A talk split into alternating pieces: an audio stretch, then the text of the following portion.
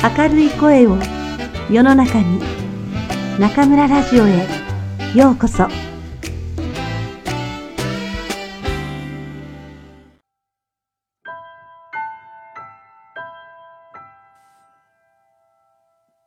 かぼちゃの馬車。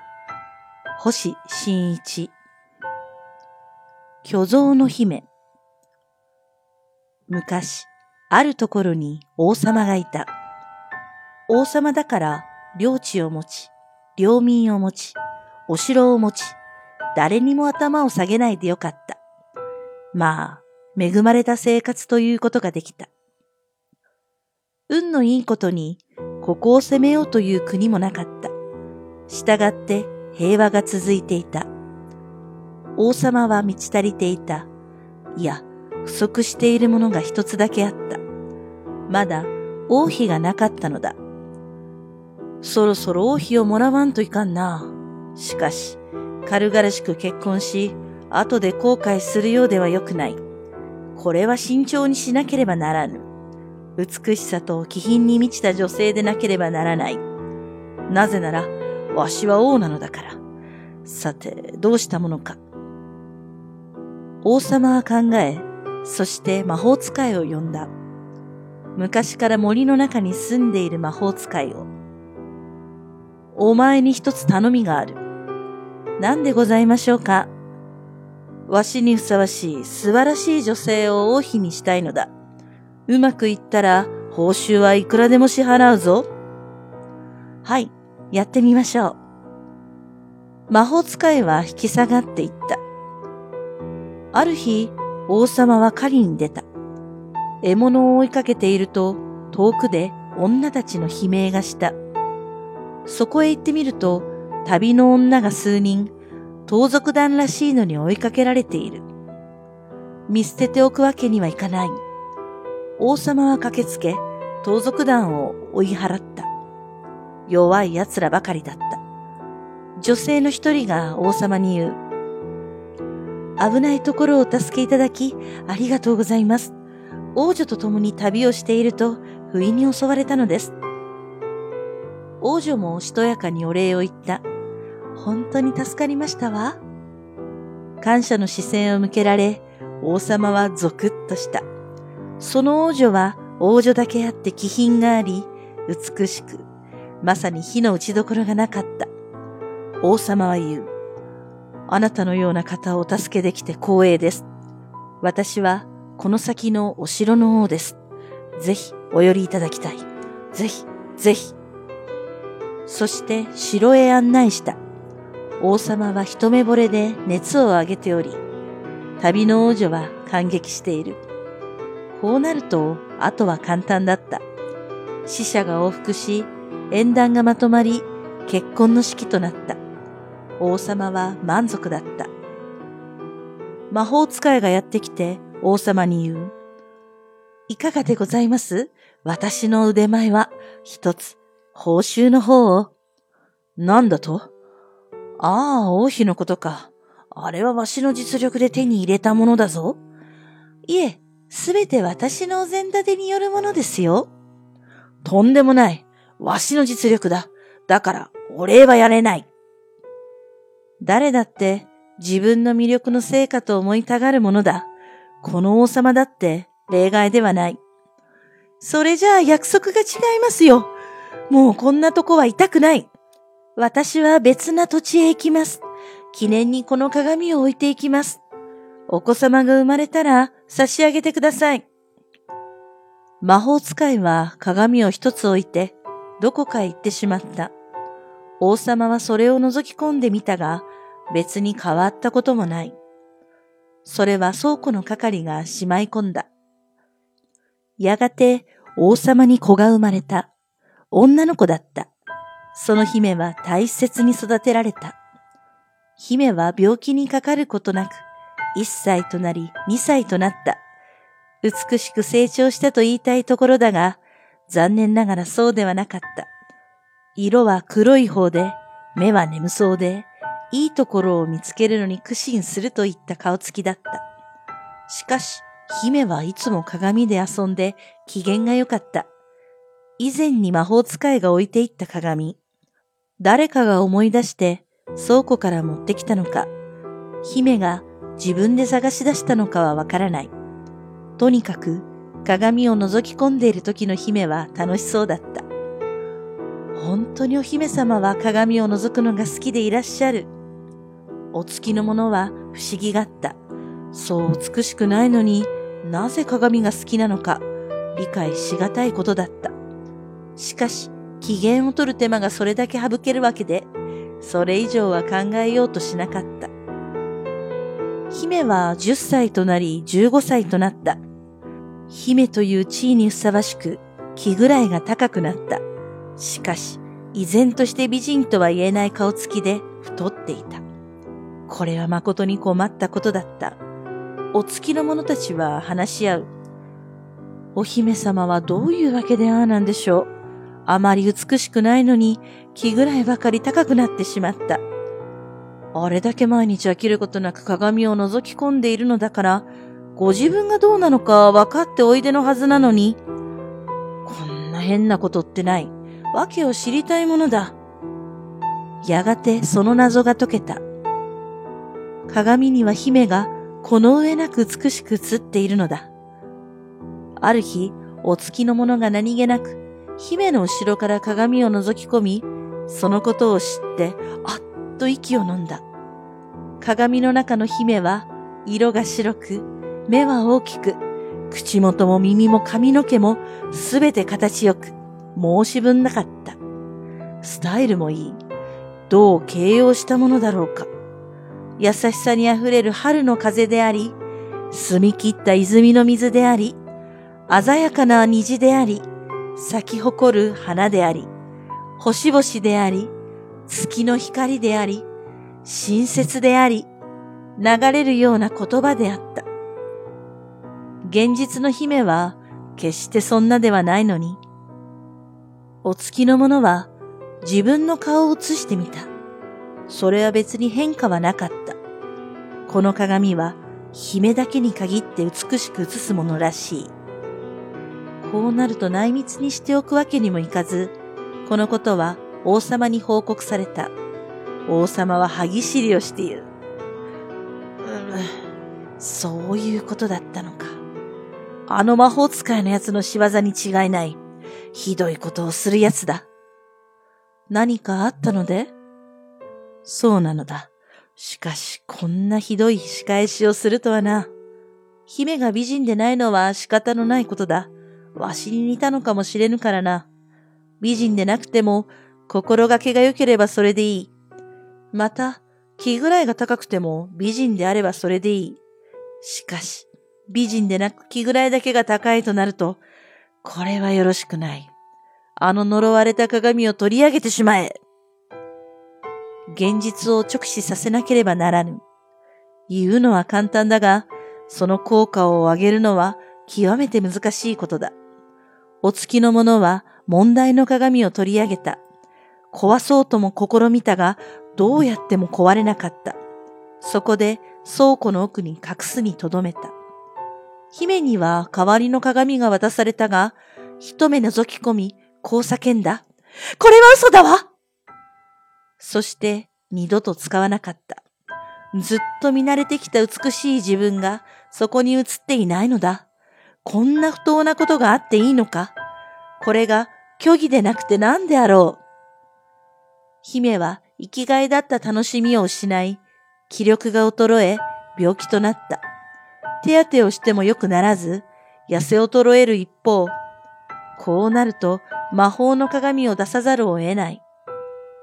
再び渡された鏡を覗き込み、姫は元気を取り戻した。彼女にとっては、これこそ現実なのだ。姫の病気はたちまち治った。気ぐらいも元へ戻った。本物の姫は少しも美しくないのだが。王様は家臣に命じた。あの魔法使いを探し出せ。奴なら何か方法を知っているはずだ。はい。その使命を帯びた者が出発していった。しかし、いい報告はもたらされなかった。どこへ行ったのかさっぱりわからない。第一、いなくなってからかなりの年月が経っているのだ。他の魔法使いを連れてきて、知恵を貸してくれと頼んだが、いい案は何にも出なかった。一方、姫は年を取り続けている。すなわち、下手をすると今季を逸しかねない。そうなると、王様の後継者が耐えることになる。焦らざるを得なかった。しかし、うまくいくわけがない。縁談がある程度進行しても、いざ現物を見ると、大抵の王子が逃げ腰になる。中には、美人なんかより気立てのいい女性がいいという王子もないことはないが、会話をしてみると、たしまちがっかりする。姫は、むやみと気ぐらいが高く、その王子は何が何やらわからない気分になり、あたふたと帰っていってしまうのだ。よその王子がダメなら、家臣の中から養子を迎えよう。しかし、これもまた難航した。いかに上手になれるとしても、あの姫を背負い込むのが条件ではと、皆辞退する。平凡でも気楽な人生を送った方がいいというものだ。ついに王様は命令をもって強制的に結婚させようとしたが、その候補者の家臣はどこへともなく逃亡してしまった。そんなことにお構いなく、姫は暇さえあれば鏡を覗き込み、喜んでいる。考えてみれば、あの魔法使いも残酷なことをしたものだ。ある日、城下を一人の若者が通りかかった。なかなかの好青年。かねてより言い含められていた万兵は、声をかけて城に招き入れ、王様に報告した。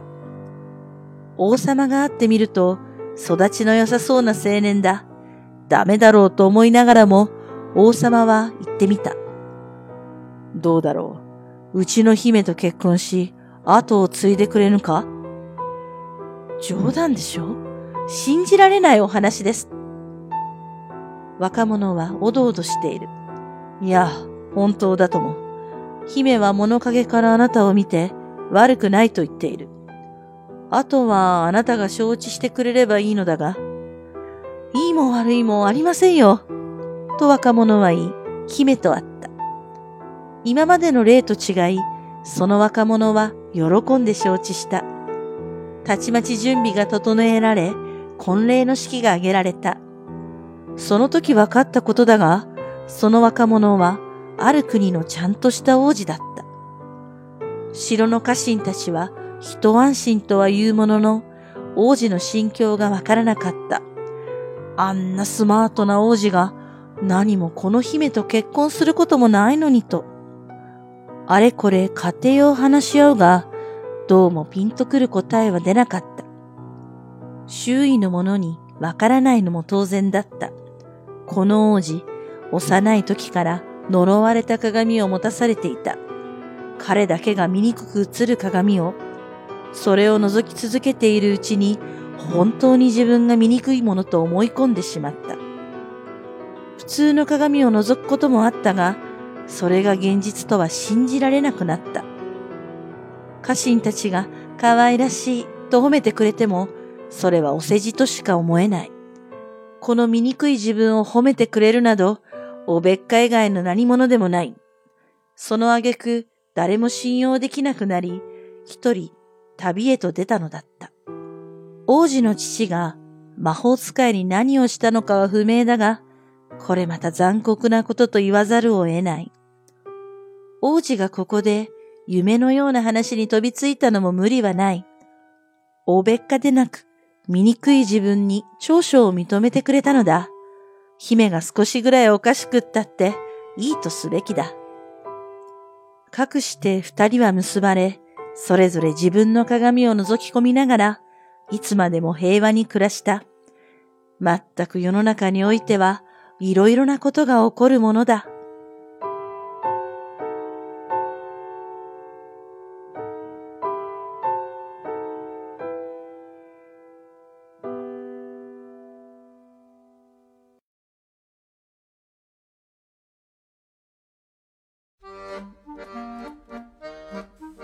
皆さんこんばんは。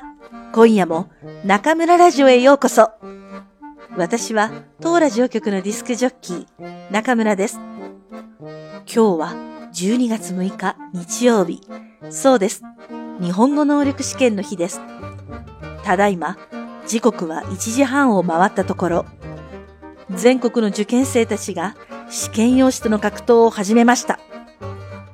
中村は学生の応援のため、ここ武漢の家中鍵大学にやってきました。武漢にはもう一つ武漢大学の会場がありますが、大勢の受験生たちがこちらにも集まっていますね。中村はもちろん受験会場には入れませんので、近くの空き教室でこの原稿を書いています。さすが中国トップ10に入る名門大学だけあって、日曜日でも自習している人が多いですね。さて、受験生の皆さんは今頃文字語彙の部分が終わり、文法問題に立ち向かっている頃ですね。どうかな？今回は難しいかな？皆さんもご存知の通り、日本語能力試験は7月と12月の年2回のテストがありますが、なぜか12月の方が難しいというのがもっぱらの定説。そんなことはないだろうと思いつつも、受験資格がない日本人の中村は会場の外から学生たちの健闘と成功を祈るより他ありません。私も昔々は学生でしたから、これまでいろいろな試験を受けてきました。その時はもちろん多くの皆さん同様に試験前は緊張しましたし、日頃の不勉強がたたって、徹夜で友人のノートを写したり、まあそれなりに大変でしたが、教師になって応援する立場になってからは、なんだか胃がキリキリ痛むような感じで、試験当日と結果発表の前日はよく眠れなくなってしまいました。今だって中村の手はいつも以上に冷たく、座っていながらもどうにも落ち着かない気分です。あ、ここまで書いてたら、教室で急にドイツ語の授業が始まりました。そうそう、今日は日曜日、シュアンシュエウェイの授業なんですね。道理で急に学生たちがいなくなったわけです。200人教室で受講していると思われる学生は15人程度。反応もあまりなく、教壇で先生が一人頑張っていらっしゃいます。こういう時って人に話してるって感じじゃなくて壁に話してるって感じなんです。私も中南財系西方大学のシュアンシュエウェイで日本語を専門外の学生に教える身。こんな時先生の気持ちはよくわかります。私はこういう沈黙が大の苦手なので、学生の気分が乗っていない時は、学生を絶対笑わせてやるぞとばかりに、笑い話を連発してしまいます。ドイツ語は全くわかりませんが、他の先生の授業を拝聴する機会はなかなかありませんので、邪魔にならないように、一番後ろの隅にそっと座っています。あ、時間は15時ちょうど。能力試験が始まって1時間半が過ぎました。N1 や N2 の受験生は、読解問題に挑戦中ですね。読解問題の必勝ポイントは、いかに本文の読む時間を省略できるかですね。説問の選択肢をしっかり読んで、そこから本文に戻って確認していく。これが中村式の読解方法。以前、中国語の範囲出品考試を受けたとき、この方法で読解部分は満点取れたので、おそらく皆さんのお役にも立つと思います。とここで思っても、会場外にいる私は学生たちにアドバイスできるわけでもなく、ひたすら頭の中で念力パワーを送っていますが、果たして届くかな？さて、おかげさまでこの中村ラジオ、今週に入り、フォローしてくださるファンの方が1万9000名を突破しました。本当にありがとうございます。朗読部分の原稿を掲載している微信公众号のファンの数も今日現在3289名。少しずつ中村ラジオの輪が広がっています。この中村ラジオからは微信公众号のほか、リスナーの皆さんが録音したご自分の朗読を投稿できる朗読広場、中村が1対1でじっくりお話しする中村教室などどんどん新企画が登場しています。この中村教室、12月、1月生にお申し込みいただくと、なんと、特製中村ラジオオリジナルカレンダーをプレゼント。このカレンダー、プロのイラストレーターにお願いした中村の可愛いイラストが満載ですので、皆さん、どうぞお見逃しなく。そうそう、中村教室11月生の授業は今週で終了したのですが、この1ヶ月の間でラッキーなことが起こった生徒さんが結構いて、私の方が驚いています。中には念願の恋人ができた方もいて、もしかしてこの中村教室、不思議なパワーがあるのかもしれませんね。もちろん、私自身にも最近はびっくりすることが次々に起こって、運命の神様が私の手をぐいぐい引っ張ってくれているような気がしています。最近なんだかついていないとお嘆きの皆さん、ぜひ私とじっくり話してみませんか？お待ちしています。さて、ただいま15時30分。読解問題も終わり、これからいよいよ受験生最大の難関、懲戒ですね。能力試験に合格できるかどうかは、この懲戒にかかっていると言っても過言ではありません。よく皆さんにどうしたら懲戒力が向上するのかと質問をいただきますが、私も外国に住んで、日々外国語のシャワーを浴びている身、一言アドバイスするとすれば、まずは目に見える身の回りの単語を覚えることが大切ですね。そして、とにかく常に頭を働かせ、相手が何を言いたいのか連想していくこと。13年も中国にいながら、周りに優秀な日本語人材がいることを口実に、中国語の勉強をサボっている私が言うのもおこがましいのですが、この連想していく頭の使い方が、実は聴解力のアップに役立つのではと思います。あとは、とにかく聞くこと。これに限りますね。はあ、広い教室に座っていると、なんだか体が冷えてきますね。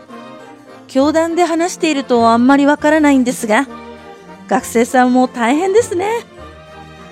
武漢の今の気温は9度。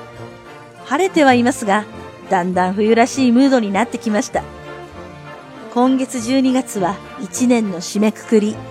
これから忘年会にクリスマス、そして年越しとなかなか忙しい日々が続きます。忙しさなんかに潰されず、胸いっぱいのチャレンジ精神と溢れんばかりの好奇心とユーモアを忘れずに、中村はこの12月も笑顔で楽しもうと思っています。さあ、あと50分。受験生の皆さん、精一杯頑張ってください。試験が終わったら、パーッと外に繰り出して、美味しいものを食べに行きましょう。実は今日、12月6日は、制作担当くんくんのお誕生日なんです。いつもお世話になっているお礼に、武漢の人気焼き鳥屋さんにご招待して、日頃の感謝をしっかり表してまいります。美味しい焼き鳥、朝日のスーパードライ。ああ、楽しみ楽しみ。そして、能力試験を受けたすべての受験生にとっても、今夜が素敵な夜となりますよう、心よりお祈りしています。それではまた次回、ここでお会いしましょう。おやすみなさい。く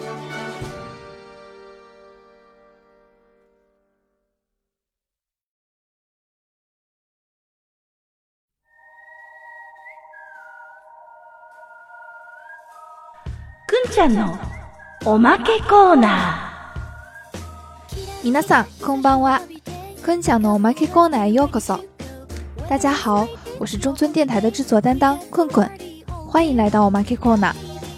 今天是十二月六日，现在我跟中村老师、助手小宁，还有韩国的金老师一起在地铁里。大家说要给我过生日，于是我们向着味道超级赞的 Yakitori 出发了。就在刚才，我们打完了本年度关键的一仗。是的，我们刚考完 N 一（括号中村老师当然不能参加考试，他是寒风中瑟瑟发抖的只有一个人的场外应援团）。括回。首先来汇报一下这次考试的情况吧。我跟小宁都是去了解 N 一的出题动向的。江湖上总是流传着一个传说：七月比十二月的要简单。但我觉得这次十二月考试相比七月来说要简单一点。不知道是不是有很多同学都跟我有同样的感觉呢？文字词汇部分降低了难度，语法部分也有好好考语法点，而不只是考语感。阅读和听力倒是跟七月的难度没有差太多。不过出考场的时候，还是听见好多同学在哀嚎：“听力好难啊！”困困在这里给大家介绍一剂提高听力的良方，那就是坚持收听中村电台，并坚持跟读理解，积极参与电台举行的各种活动，比如语音留言、朗读投稿等。说到这里，那当然不能不提我们广受好评的中村教室。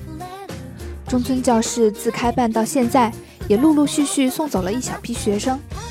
有的学生说，虽然一个月的时间不长。但在老师的帮助下，了解了一些好的学习方法，自己的思考方式也有发生变化。最近运气也惊人的好，搞不好中村老师就是传说中的幸运之神。还有学生说，在中村老师的强烈建议下，终于鼓起勇气跟喜欢了很久的女生告了白，结果居然惊喜的牵手成功。搞不好中村老师就是传说中的红娘月老。